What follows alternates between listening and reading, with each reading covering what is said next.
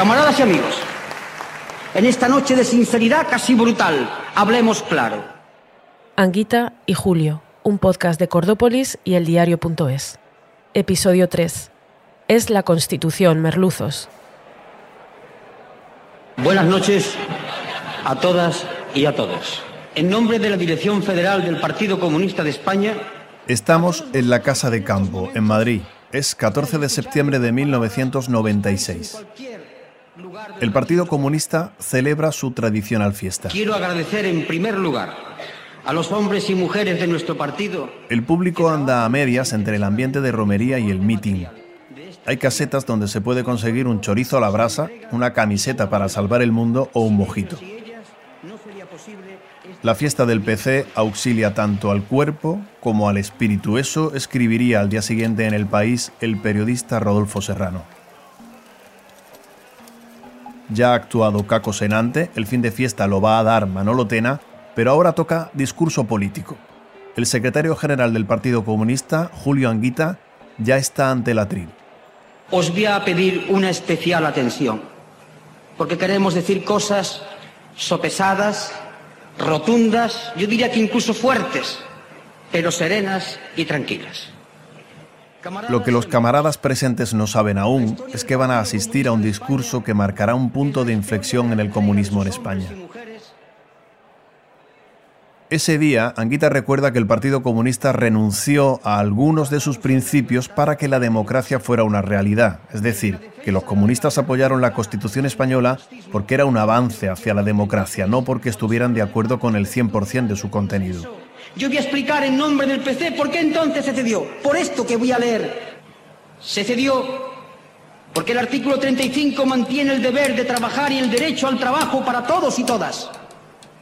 Porque el artículo 40 de la Constitución... Anguita dedica 10 minutos completos a leer los artículos de la Constitución que los comunistas apoyaban. Son los artículos que amparan el derecho al trabajo, a la vivienda, las pensiones, a una fiscalidad progresiva, las prestaciones sociales ante situaciones de necesidad. Yo sé que la lectura de unos artículos puede parecer pesada, pero pido paciencia.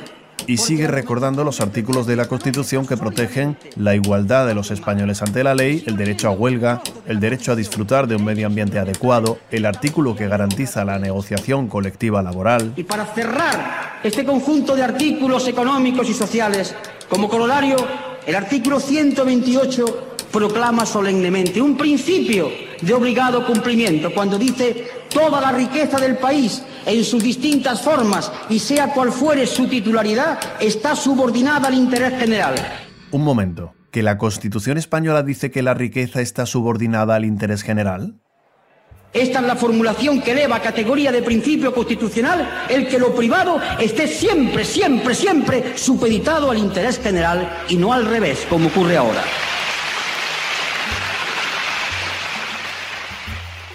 Anguita veía que la Constitución española no se estaba cumpliendo. En la España de los 90, los años de las privatizaciones de empresas públicas, ni la riqueza estaba subordinada al interés general, ni los artículos más sociales estaban garantizando. Aquel mitin de 1996, al que luego volveremos, no fue la primera ocasión en la que Anguita reclama el cumplimiento de la Constitución. Tampoco sería la última.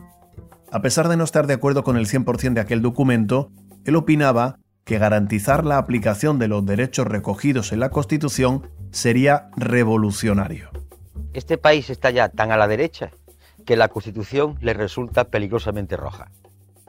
Este es el problema de este país y de los gobiernos de los últimos 10 años o 13 años, que la Constitución les parece sospechosa, revolucionaria y subversiva. Defendió esta idea durante toda su vida, a su manera. Señor Anguita, eso es de la Unión Soviética. No, merluzos, esa es la Constitución española.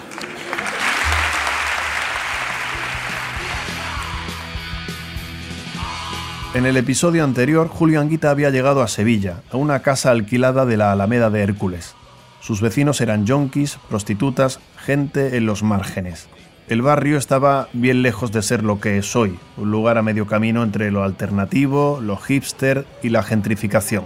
Digamos que en aquel momento allí era más fácil que te sacaran una navaja que pedir una tostada con aguacate. Era 1986 y Anguita había ido a Sevilla con el objetivo de poner en marcha Izquierda Unida Convocatoria por Andalucía, su proyecto para que al Partido Comunista le acompañaran otros colectivos, sindicatos, asociaciones e independientes de izquierda, un Frente Amplio Andaluz.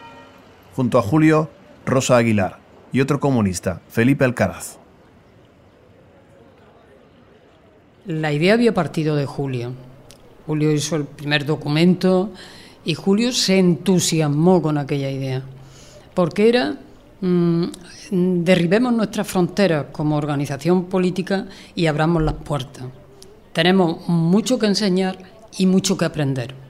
Y se lanza la idea con muy pocas palabras. El Partido Comunista solo no puede. Ya como líder de convocatoria por Andalucía, Anguita saca un buen resultado en las elecciones andaluzas de ese mismo año. Su iniciativa servirá de modelo para la izquierda en el futuro, por ejemplo, para el nacimiento, tan solo unos meses después a nivel estatal, de Izquierda Unida, un nacimiento que enseguida te contaremos.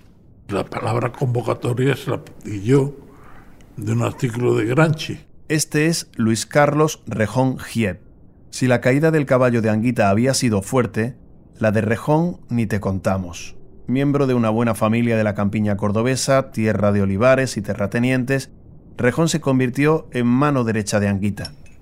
Amante de la buena mesa y los libros, ahora vive en un cortijo rehabilitado como hotel, donde se recupera de un ictus contra cuyos efectos en el lenguaje lucha paseando una piedra de lado a lado de la boca para ejercitar la lengua.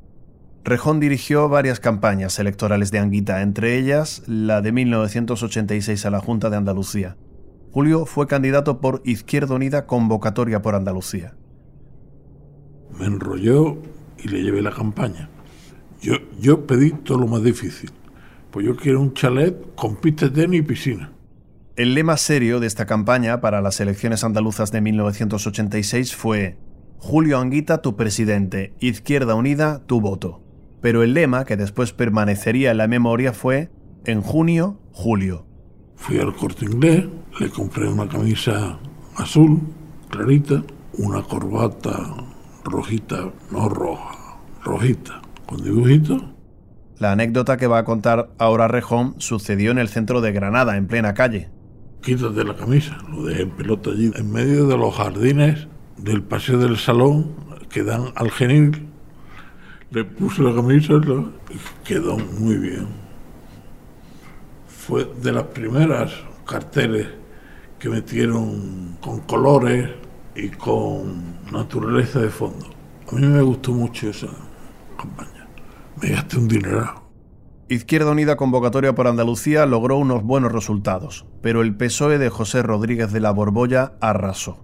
Y se consigue un 20% de los votos en un momento en que el bipartidismo era fortísimo y nadie sabía pensar fuera del bipartidismo.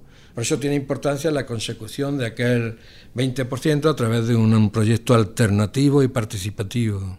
Encima se enfadó porque Borbolla sacó mayoría absoluta. Aquellos años de ebullición democrática fueron testigos de complicidades que hoy nos parecerían insólitas, como que Pedro J. Ramírez diera un mitin con Anguita.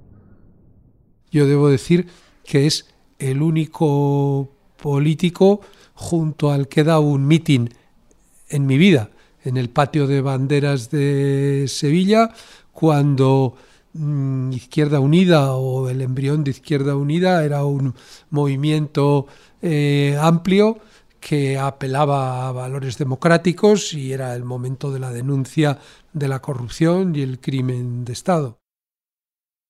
Anguita triunfaba en Andalucía, mientras, 500 kilómetros más al norte, en Madrid, al comunismo le crecían los enanos. Tras estrellarse en las elecciones generales de 1982, Santiago Carrillo tuvo que dimitir como secretario general del Partido Comunista. En 1985 fue expulsado y montó otro partido que no llegó a nada y que acabó integrándose en el PSOE. Mientras, su sucesor, Gerardo Iglesias, impulsó la creación de Izquierda Unida, una coalición de partidos y colectivos a la izquierda del PSOE, inspirada en convocatoria por Andalucía y a los que les une la movilización contra la OTAN en el referéndum del 86. Ya con su nueva marca electoral, Izquierda Unida mejora los resultados del Partido Comunista, pero poco. Ahí vuelve el ruido interno y en la búsqueda de un relevo, Anguita es señalado desde varias partes de España para liderar al PC e Izquierda Unida a nivel nacional. Así lo recuerdan sus amigos comunistas Herminio Trigo y Ernesto Caballero. Bueno, Julio Anguita no, no quería ser secretario general. Una situación muy tensa porque no encontraban a, a quién podía ser secretario general del PC. Consideraban que, el partido ahí eh, se rompía y entraba en, crisis general y tal. hubo una tensión fuertísima. De, yo he visto delegados eh, llorar como, como chiquillos por el estado de nervios y de, y de situación que se había producido. Bueno, yo recuerdo a compañeros de Granada, gente muy importante, pues de rodillas en cruz delante de Julián Quita para que acepte. Y la razón que yo quería era porque él conocía lo que era eso de Madrid. Madrid es muy especial y donde los periodistas, las influencias, los dimes, directes, chismes, él eso no lo soporta. Él iba lo que iba, derecho a transformar la sociedad, ¿no? Eso, eso no era lo suyo. Yo me levanté del asiento que, que tenía, me fui en busca de Julio le dije, Julio, yo que he hecho todo lo posible para que no seas secretario político, ahora te digo que tienes que aceptar. Había una situación sin salida y, y había que salir de aquella situación. Y me fui obligado, en unos tres días trágicos en los que estuve psíquicamente roto, pero después entendí que no había otra salida. Anguita se va a Madrid, y a su reto mayúsculo de cambiar el mundo se suma otro de no menor calibre, lidiar con los problemas internos en el PC. Sobre su elección como secretario general reflexionan los también comunistas Manuel Monereo y Felipe Alcaraz. Es muy interesante porque Anguita fue impulsado en gran parte por un sector del PC que eran los renovadores. Era un sector del PC que lo que tenía en la cabeza era una aproximación estratégica al Partido Socialista Obrero Español. Anguita siempre estuvo en contra. Pues él se dio cuenta que resistir como resistió allí 10 años suponía un desgaste físico, político y mental muy duro.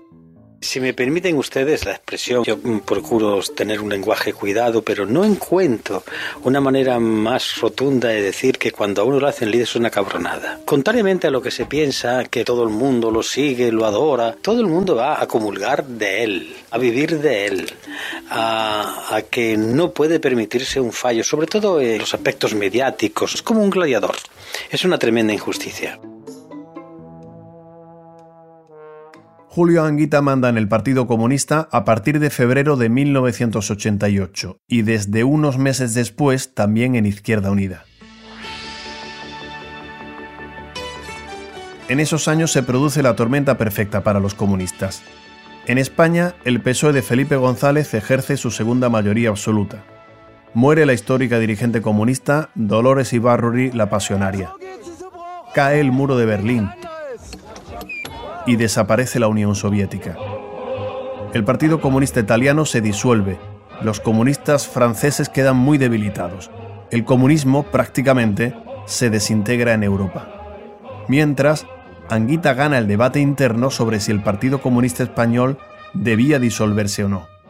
Recuerdo con Carlos Castilla del Pino, que fue militante del Partido Comunista con carné, un día iba él con su, con su mujer y me dicen, Neto, ¿cuándo vaya a disolver el partido? Y yo le dije, Carlos, ¿tú te crees que yo me puedo disolver? Que hay cosas que no se pueden disolver. Es muy complejo. Es que los renovadores se refugiaron en la idea de que Izquierda Unida había que convertirla en un partido y el PC tenía que disolverse dentro de Izquierda Unida. Ese fue uno de los grandes debates. Muchos decíamos que no había por qué disolverse, sino que había que respetar las identidades en el marco de un frente amplio, que es lo que además al final se ha impuesto, no solo en Francia, sino en Chile, en muchos sitios. Y ese fue un gran debate. Hasta su amigo de juventud y sucesor en la alcaldía de Córdoba, Herminio Trigo, lo presionaba para que se decidiera. Eh, yo se lo dije claramente, que, eso, que la gente se estaba yendo, la gente está cruzando el río. Y tú tienes que encabezar eso, tú no puedes dejar que la gente se abandone y se vaya. ¿no? Anguita siempre pensó que una salida socialista en España tenía que hacerse más allá de la socialdemocracia y también más allá de lo que fue el modelo soviético. Y quiero decir que esto se hizo en el año 1986, 85, 86, 87. Es decir, en momentos donde todavía la Unión Soviética existía y tenía un enorme poder. Es decir, que en cierta medida eh, Anguita y el Partido Comunista de su época se adelantó a los tiempos. Dicho de otra manera, Anguita no reacciona a la caída de la Unión Soviética para la renovación del PC desde la izquierda, sino que lo adelanta, porque sabía que había un modelo agotado. El Partido Comunista Español no se disolvió. Anguita no solo consiguió eso, sino también mejorar los resultados de Izquierda Unida en las elecciones generales del 89, el 93 y el 96. Julio vive 10 años en los que pasó de todo, mientras trataba de repetir ese experimento de ensanche de la base de la izquierda a nivel estatal, tuvo que lidiar también con los camaradas que querían acercarse al todopoderoso PSOE. Todo viviendo en Madrid, donde nunca estuvo cómodo. Si alguna vez yo tengo que decir cuál es el mayor sacrificio que yo he hecho en mi vida política, no ha sido ni ser alcalde de Córdoba, ni ser secretario general del PC, ni coordinador de Izquierda Unida. Fue tener que irme de aquí.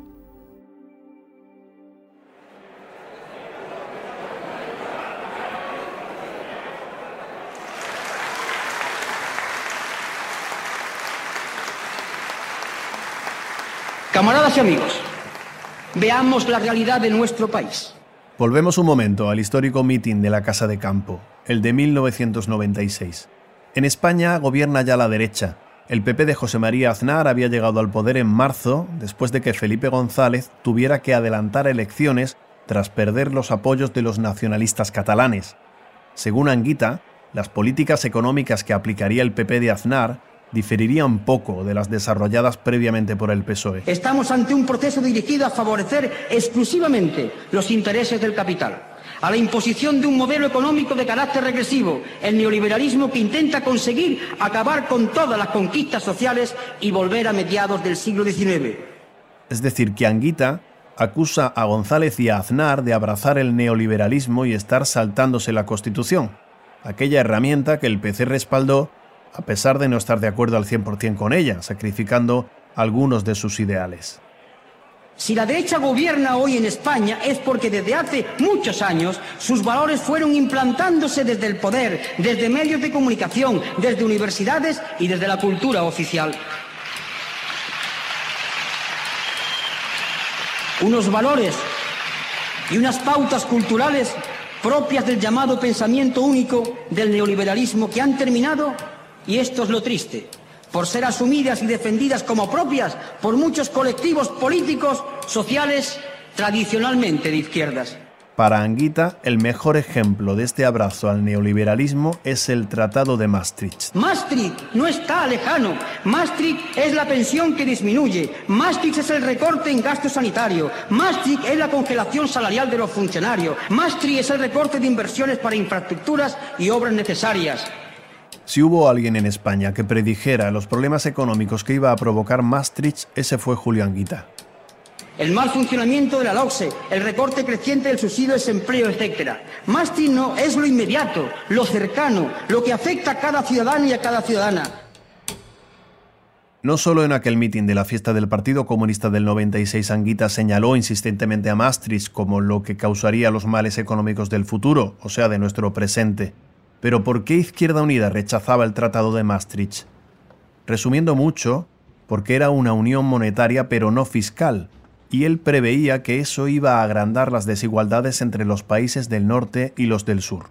Julio mm, es que es el que levanta las piedras y, y hace que se vean los gusanos.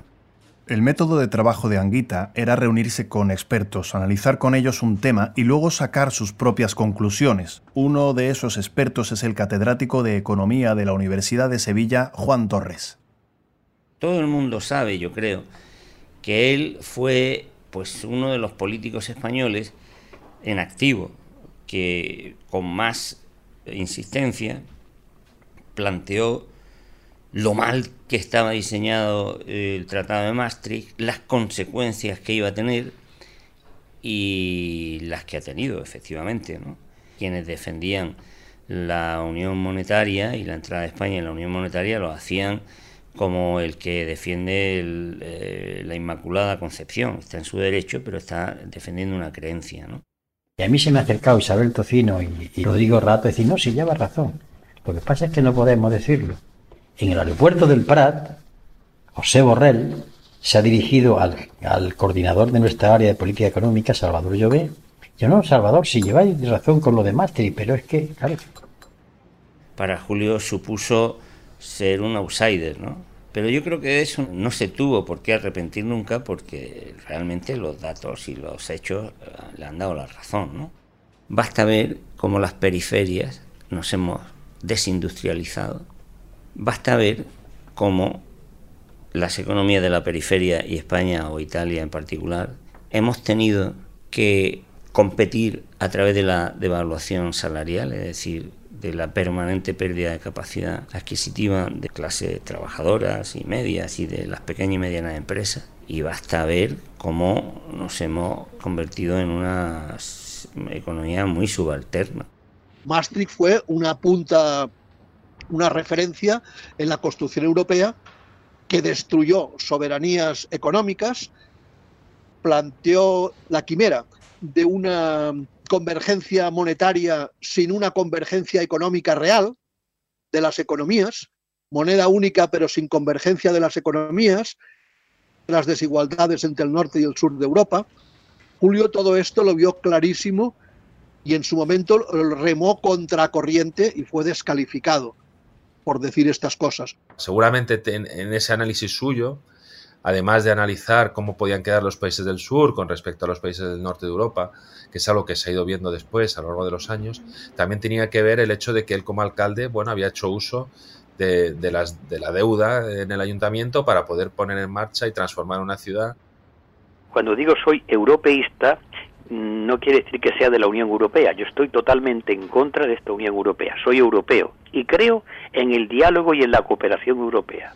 Yo creo que tiene una visión de la, de la Unión Europea que desde luego no comparto. No digo mm, respecto de lo que puede ser en el futuro, sino respecto de lo que es la realidad. Porque es verdad que no es solo un mercado interior y no lo es en este momento. Por consiguiente, yo creo que no se debería simplificar eh, eh, la visión que se tiene de la Unión Europea.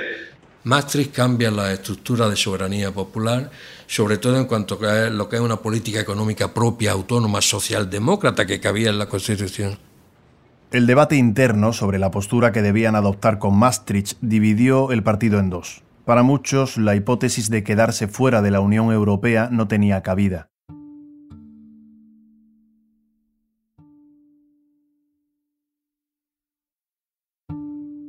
Las discrepancias políticas se llevaron por delante incluso relaciones de amistad de décadas. Me separó de Anguita el Tratado de Maastricht. Herminio, el amigo de juventud de Anguita, maestro como él, con quien descubrió el comunismo, al que señaló como su sucesor en la alcaldía de Córdoba y que le había acompañado política y personalmente durante décadas, se posicionó a favor del Tratado de Maastricht, es decir, en contra de Julio. Yo me acerqué a Julio ese día eh, con, con un estado de ánimo terrible, terrible. Em, yo sabía que te lo tenía que decir. Yo no podía votar en contra de él sin habérselo dicho. Eso no podía hacerlo yo. Entonces, mm, cuando ya lo vi solo, me armé de valor, porque tenía mucho miedo a decirle eso. ¿no? Y eh, la verdad que lo, creo que lo balbuceé, ni siquiera lo expresé bien. ¿no? Entonces, yo mm, creo que me lo expliqué mal incluso, ¿no? pues estaba yo con un malestar interno. ¿no? Eran muchos años, muchos años que tiraba por la borda, ¿no? Que renunciaba a eso. Entonces fue un trago muy difícil, muy amargo. Y mira, si me dice, algo que quieras. Claro, no le sentó bien aquello, ¿no? Si la ruptura con Herminio fue una de las más dolorosas a nivel personal, la que protagonizó con Cristina Almeida fue una de las más sonadas. En 1992, Anguita había anunciado que Izquierda Unida se abstendría parte de sus diputados, liderados por Nicolás Sartorius, se saltaron la disciplina de voto. Cristina Almeida fue una de los diputados de Izquierda Unida que votaron a favor del Tratado de Maastricht en el Congreso y se alinearon con el PP y con el PSOE. Eso provocó una nueva crisis interna. la bola se fue agrandando y los renovadores, entre los que también había gente como Diego López Garrido, acabaron formando Nueva Izquierda, una corriente interna que fue expulsada de Izquierda Unida unos años después. Gente de dentro, gente que se va despintando, que pasa del rojo al rosa. Julio pues lo vivió personalmente mal, porque era gente muy amiga suya, algunos no. El histórico debate de la unidad, volver o no a refugiarse en la llamada Casa Común de la Izquierda. Yo soy un dirigente político que acostumbra a decir lo que piensa. No me gustan los cambios de chaqueta. Me acuerdo que una vez que me llaman de la fiesta del PC y me llaman porque querían hacer un homenaje a los abogados laboralistas. Pero ese día doy la charla tal y cuando salgo me encuentro que está Julio allí, eh, fuera, y le voy a saludar, pero bueno, yo siempre pego dos besos y tal. Y de repente yo voy, hola Julio, ¿cómo estás? Y me pone la mano así y no me deja de acercarme. Y digo, pues nada, chico, adiós. Hice una especie de corte de manga y me fui. En 2012, 20 años después de aquella votación sobre Maastricht, Anguita lee en El País un artículo de opinión de Felipe González que, según asegura Anguita, le daba la razón.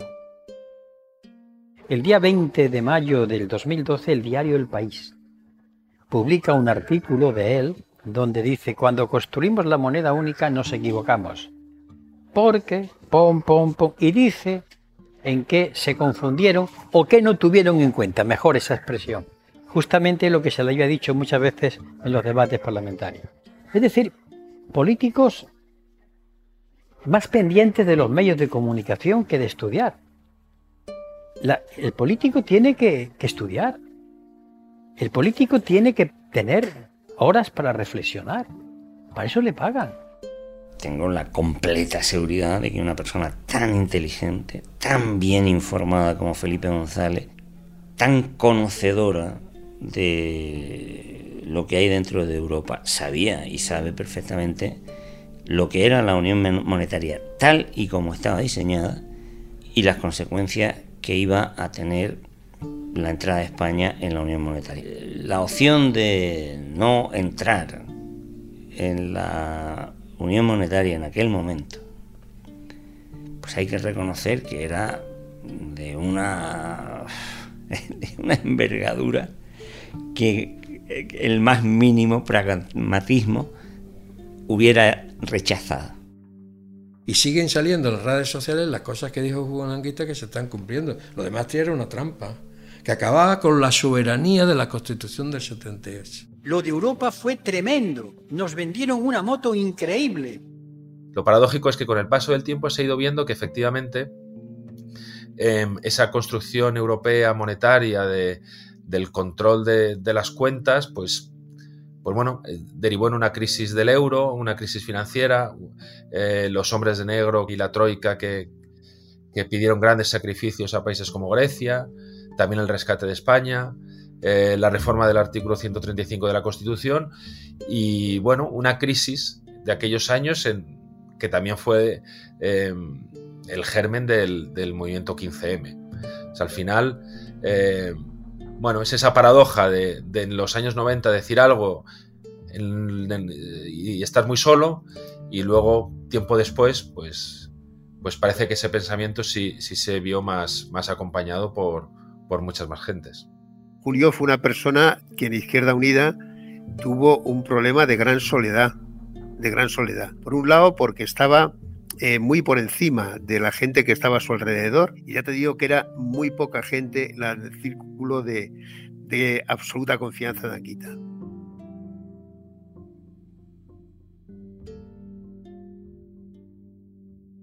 La coraza de Julio Anguita eh, escondía, sin demasiado éxito, una personalidad humana, yo creo, muy, muy, muy, muy tierna. Yo estoy seguro de que había un hombre muy tierno detrás de la coraza porque su bonomía, su sentido de la humanidad, su preocupación permanente por la gente, por los otros, por estar en contacto con los demás, revelaba, a mi juicio, una sensibilidad muy particular. Él no, la mostraba, pero a mí me parece que se traslucía bastante. Estoy seguro de que era un hombre con un punto tierno bastante manifiesto. La coraza y la ternura de Julio que describe Iñaki tampoco pasaban desapercibidas para su familia, como explica su hija Ana. Y un mundo interior que yo creo que muy, muy, muy poca gente conocía. Me parecía una de las personas más sensibles que yo creo que he conocido. Lo que pasa es que, claro, eso no lo enseñaba fácilmente. Julio tenía un poco aquello que decía Rubén Darío de Antonio Machado, que tenía un dejo de timidez y altivez. Y yo creo que Julio era como Machado en ese sentido, para mí, la mayor incoherencia que yo he tenido es que se convirtiera en un sectario y que eso se lo llevó al partido, se lo llevó a la política y a título personal, pues no sé qué, qué haría, pero también a lo mejor le tocaría algo. Julio era inflexible, o sea, era, era un hombre duro para, para negociar y duro para muchas cosas. Era seguro en, su, en sus planteamientos y era mm, contundente, pero inflexible no era. No, no, pero Anguita no era inflexible, sino que tenía unos principios y no los cambiaba fácilmente, ¿no? Anguita yo no lo situaría en el prototipo de andaluz del tópico. Era una persona muy seria, de convicciones profundas. Él es Javier Arenas, exministro del Partido Popular y líder de los populares andaluces. En mi opinión era una persona muy, muy honesta y era una persona muy amarrada a sus ideas él admitía que podía estar equivocado, pero las defendía con todo ardor. No era muy de hablar, sobre todo era mucho de mirar. Las conversaciones de mi padre a veces eran mucho con la mirada, lo que transmitía cuando, cuando miraba.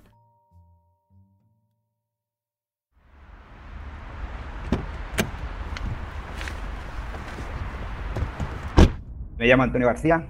Eh, estuve de conductor con Julián Guita desde que llegó a Madrid en torno a unos 15 años estuve aproximadamente con él. Julio siempre gestionaba, siempre que le fuera posible, viajes en coche, porque tenía terror a volar, coche o tren. siempre se ofrecía a conducir para que descansara el conductor por si estaba cansado. Siempre, déjamelo llevar, que me relajo un poco. Íbamos poniendo música y pues íbamos incluso cantando algunas veces. Soy Tomás Vigara y estuve en el equipo de escolta que estuvo con, con Julio Anguita durante todo el tiempo que él, que él estuvo en Madrid. Él se montaba en el coche y te ponía, te ponía mucho radio LED. Carlos Cano le encantaba. Él era un hombre de siesta, que le gustaba descansar, relajarse. En Córdoba él tenía casa. Y bueno, terminábamos de coger y él me decía, eh, ¿te han reservado hotel o tal? Digo, no, no, yo me voy a quedar por aquí, voy a estudiar un poco, voy a leer, tal. No, no, no, tú te vienes a casa a descansar. Tú tienes que estar también fresco para, para protegerme a mí, en plan de WhatsApp, ¿sabes? Muchas veces en plan de WhatsApp. Eso no lo ha hecho nadie, o sea, ni lo hace nadie. Y yo cuando comentaba estas cosas, pues, los compañeros alucinan. No puede ser. Digo, sí, sí. Bueno, era un poco, el, huía huía del baño de multitudes, por decirlo de alguna manera, era, se, sentía incómodo. ¿no? Eh, yo creo que tenía una parte ahí de, vergüenza o algo así. Siempre intentábamos buscarle la puerta más, más cercana a la salida para que tuviera los menos tropiezos posibles, porque sabíamos que no, no estaba a gusto en ese, en ese ambiente. Antonio y Tomás protegieron y acompañaron a Julio en su vida política de los 90, también durante sus campañas electorales. Yo había terminado ¿no? los exámenes en la facultad y él se iba a la campaña, pues estoy hablando del 92, 93, y, de, y me dice mi padre, ¿me acompaña? Y yo me encantaba, ¿eh? Me, encantaba, porque me lo pasaba en grande. Yo tengo las campañas muy tranquilas. Hoy quizás por una excepción en Córdoba tengo dos mítines, pero por ser Córdoba. Y ya con Córdoba uno rompe todas las excepciones, pero los demás días no, ¿eh? Prueba de prensa por la mañana y por la tarde el mítin. Íbamos de ciudad en ciudad, daba los meetings, lo escuchábamos. Yo dormía, dormía con él, con lo cual estaba muy cerca de mi padre, ¿no? Porque muchas veces, como no lo había tenido, pues que disfrutaba de estar con mi padre, la verdad. No, no me gustan las campañas, en absoluto. Porque observo el auténtico ataque a la inteligencia con los mítines que veo por ahí, ¿eh? que no quiero comentar. En esa campaña de las generales del 93, el corazón de Julio da un primer aviso. Y entonces la noche anterior estábamos en Granada y la comunicación con Barcelona era imposible. Entonces esa noche la única manera de coger un vuelo privado en, Granada era salir, que nos escoltaran los policías municipales por la ciudad para poder llegar al, al aeropuerto y coger ese avión. Estuvo tenso todo el camino y cuando se bajó del coche pues eh, iba muy tenso.